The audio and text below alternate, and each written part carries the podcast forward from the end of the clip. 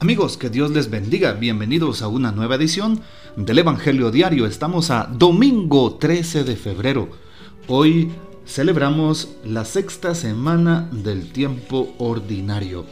Y para este día, la liturgia nos presenta el texto de San Lucas capítulo 6, versículos 17 y del 20 al 26. En aquel tiempo Jesús descendió del monte con sus discípulos y sus apóstoles y se detuvo en un llano.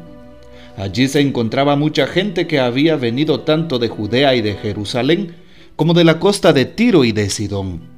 Mirando entonces a sus discípulos, Jesús les dijo, Dichosos ustedes los pobres, porque de ustedes es el reino de Dios.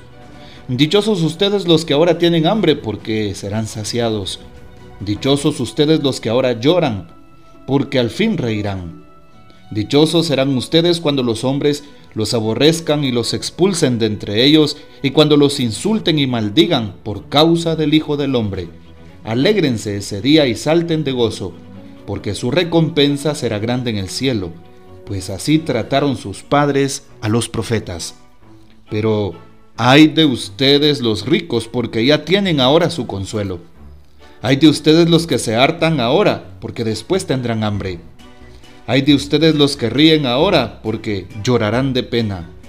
Hay de ustedes cuando todo el mundo los alabe, porque de ese modo trataron sus padres a los falsos profetas. Palabra del Señor, gloria a ti, Señor Jesús. Qué importante es la liturgia de la palabra de este día domingo 13 de febrero. Y justamente hoy llama la atención porque las lecturas que también van acompañando a este Evangelio son eh, muy llamativas.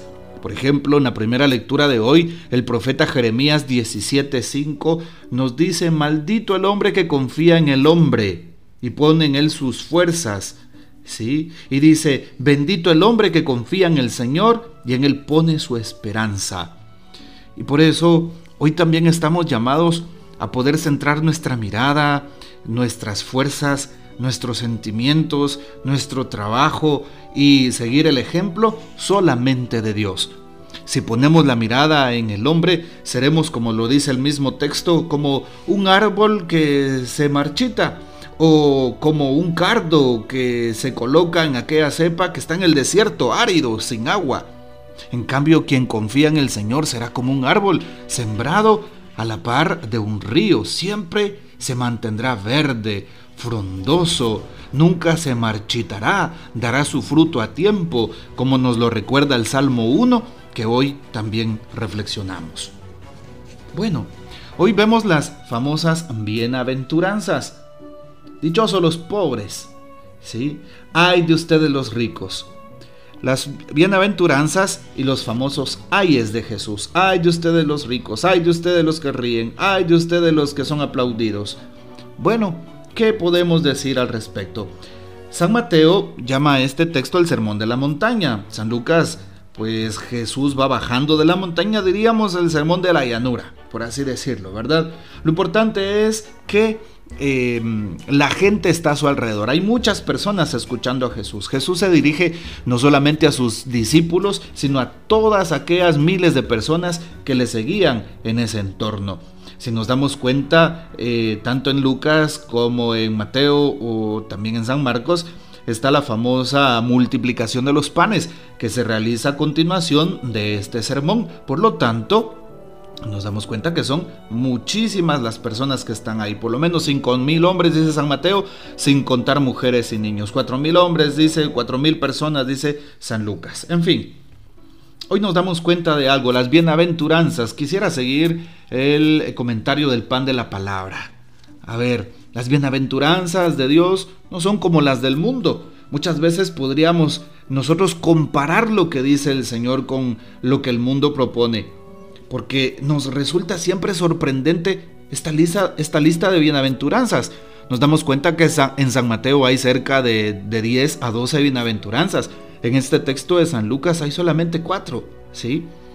¿Cómo se puede llamar dichosos a los que lloran, a los pobres, a los perseguidos, a los tristes? ¿Cómo? El mundo de hoy nos dice, no, no es posible. Alguien que llora, alguien que está triste, eh, significa de que de que es alguien que ha fracasado para el mundo de hoy. La enseñanza de Jesús es paradójica. Eh, la enseñanza de Jesús no va con la lógica de este mundo. La enseñanza de Jesús es diferente. Y por eso debemos entender este texto bíblico, la santidad a la cual nos invita el Señor. No va según nuestros gustos y los criterios de este mundo, según los criterios humanos. Por eso dice la primera lectura, no te fíes del hombre, de los criterios humanos. El mundo de hoy, y claro, el de todos los tiempos, podríamos afirmar, nos promete otra lista de felicidades que no coinciden precisamente con la de Jesús. ¿Y cuáles listas de felicidades o cuál lista de felicidades nos propone el mundo? Pues los famosos ayes que están al final del texto bíblico de hoy.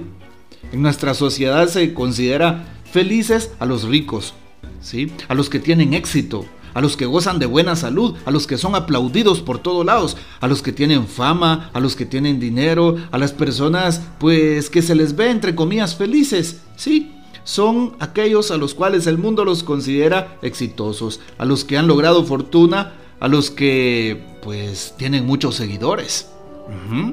El mundo los llama exitosos. Veamos las redes sociales en ir tan lejos. ¿Cuántas personas están en las redes sociales, hacen TikTok, y son famosos personajes y son seguidos por muchos. Esa es la fama del mundo. Pero Jesús piensa de otra manera.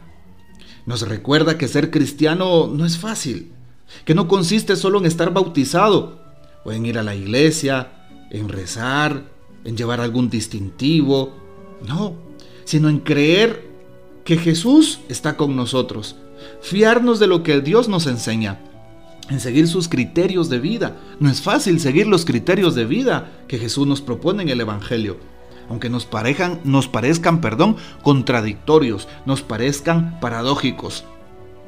Claro, seguros estamos de que Jesús nos está señalando una felicidad definitiva, contraria a la que el mundo nos ofrece.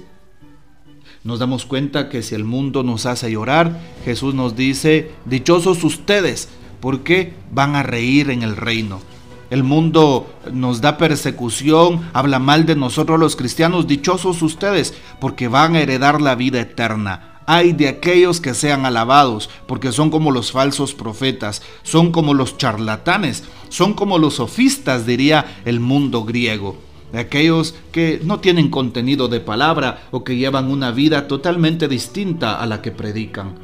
Hoy por lo tanto Amigos, vale la pena saber cómo Jesús nos invita a cumplir las bienaventuranzas. ¿Sí? Nos invita a ofrecerle nuestros dolores, nuestros sufrimientos. Claro, Jesús no nos está pidiendo en el texto que sigamos sufriendo y si tenemos hambre que nos quedemos hambrientos. No, a promover la dignidad de la persona humana nos invita esta bienaventuranza si hay pobres, como siempre los tendremos, dice Jesús, a promover su dignidad tratando de que salgan de esa realidad de pobreza. Lastimosamente en nuestro país es difícil. Escuchábamos en estos días el mensaje de los obispos en esta plenaria que señalan cómo en nuestro país hay tantas injusticias, hay tanta pobreza, hay tanta desigualdad, tanto desempleo, tanta corrupción. Por eso nosotros debemos precisamente de promover la dignidad de la persona para que hayan menos pobres, menos desfavorecidos y más personas que gocen de su dignidad en la salud, en la educación, en iguales derechos. Así es, esta bienaventuranza nos invita a tomar conciencia de ello, del papel que tenemos en la sociedad, del papel que tenemos diariamente en el trabajo de cada día. Dichosos ustedes los que lloran. Jesús al final nos permitirá reír y sobre todo pues nos pide que seamos felices también desde este mundo. Y felices aquellos que se sienten perseguidos, expulsados, calumniados o cuando los maldigan, dice Jesús si tú te sientes una persona que ha recibido señalamientos en tu parroquia, en tu comunidad, en tu grupo, y muchas veces no de personas de afuera, sino de, de dentro mismo, no te preocupes. Hoy Jesús nos hace la invitación para seguir adelante. No tengas miedo, gozarás del reino, sigue adelante, como se oye, ten ánimo, sé valiente, confía en el Señor. Hay de ustedes los ricos, dice hoy. Jesús no se está refiriendo pues a todos los ricos de manera general, sino a aquellos que tienen fortuna, que tienen bienes y nunca los compartes. Nunca los comparten. Hay de aquellos que se quedan con eso. que nunca abren su corazón bondadoso y generoso para los demás, especialmente los necesitados. Hay de ustedes los que se hartan ahora. ¿Cuántas personas tienen en abundancia y no comparten su pan? Hay de ustedes los que ríen, burlándose muchas veces del prójimo o atacando eh, con fuertes críticas a los demás sin darse cuenta que están cavando su condenación. Hay de ustedes cuando todo el mundo los alabe, porque son charlatanes, lo decíamos anteriormente. Pidámosle al Señor que nos ayude a vivir con esa coherencia de vida, tratando de mejorar, tratando de ser personas comprometidas en la sociedad, tratando de ser misericordiosos con el prójimo. Que el Señor nos bendiga, nuestra Madre Santísima nos guarde y gocemos de la fiel custodia de San José. Y la bendición de Dios Todopoderoso, Padre, Hijo y Espíritu Santo descienda sobre ustedes y permanezca para siempre. Amén. No olvides ir hoy a la Santa Eucaristía. Hasta mañana.